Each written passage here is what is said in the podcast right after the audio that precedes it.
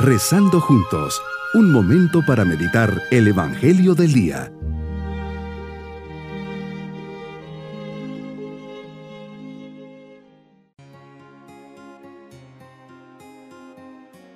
Les saludo en este día domingo de la tercera semana del tiempo de Cuaresma.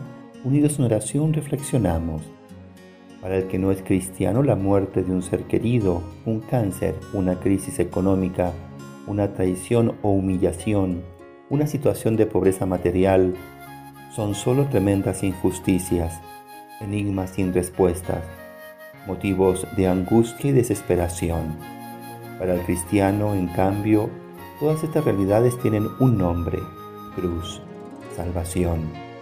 El hombre de fe no teme en llamar al sufrimiento por su verdadero nombre, bendición, bienaventuranza, camino de fecundidad identificación con Cristo, porque descubre en esa cruz el rostro de un crucificado que lo ama, que da sentido a su sufrimiento, que lo acompaña y lo conforta en su soledad.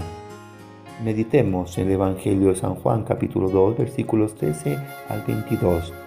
Se acerca la Pascua de los judíos, Jesús llega a Jerusalén y encuentras en el templo a los vendedores de bueyes, ovejas y palomas, y a los cambistas con sus mesas. Entonces haces un látigo de cordeles y los echas del templo, con todas sus ovejas y bueyes. A los cambistas les vuelcas las mesas y les tiras al suelo las monedas, y a los que vendían palomas les dices, quiten todo esto de aquí, y no conviertan en un mercado la casa de mi padre. Es claro que para ti el templo era la casa de tu padre, algo sagrado, y te molestas porque el atrio exterior se había convertido en un mercado. Es por eso que expulsas a los mercaderes del templo, movido por el celo hacia las cosas de tu Padre. Señor, así aprendo, de este modo de tu obrar, a ir a las capillas y templos siempre en actitud de oración, de respeto, no perder el sentido de lo sagrado. Es la casa de tu Padre y eso merece el mayor de los respetos, reverencia, dignidad y sentido de ubicación. Todo en mí, tanto el silencio, las posturas, el vestido, deben ser muestras de adoración. Y todo esto ha de ser motivado por el amor a nuestro Padre que está en los cielos. Buscas adoradores en espíritu y en verdad, y por consiguiente nuestra oración se debe manifestar también en el exterior, en expresiones de respeto, dándote el homenaje que te mereces, como me lo enseñas, maestro de oración. ¿Cómo no valorar y por lo tanto cómo no acudir a orar con frecuencia ante Cristo Eucaristía, con gran veneración? Las visitas al Santísimo Sacramento son una prueba de gratitud, son un signo de amor y un deber de adoración hacia ti, mi Señor. El pasaje se cierra con una alusión a la resurrección.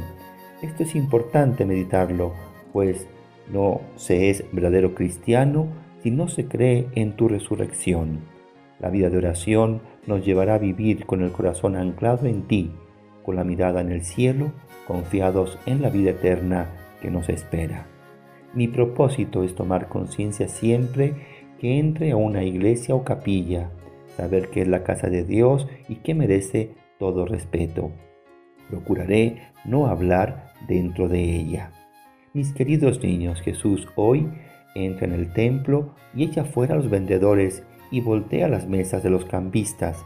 Jesús no quiere que la casa de su Padre se convierta en una cueva de ladrones. Nos enseña a ir a la casa de Dios, a la iglesia, con el deseo de orar y encontrarnos con Dios siempre ir bien vestidos y limpios. Y nos vamos con la bendición del Señor. Y la bendición de Dios Todopoderoso, Padre, Hijo y Espíritu Santo, descienda sobre todos nosotros. Bonito día.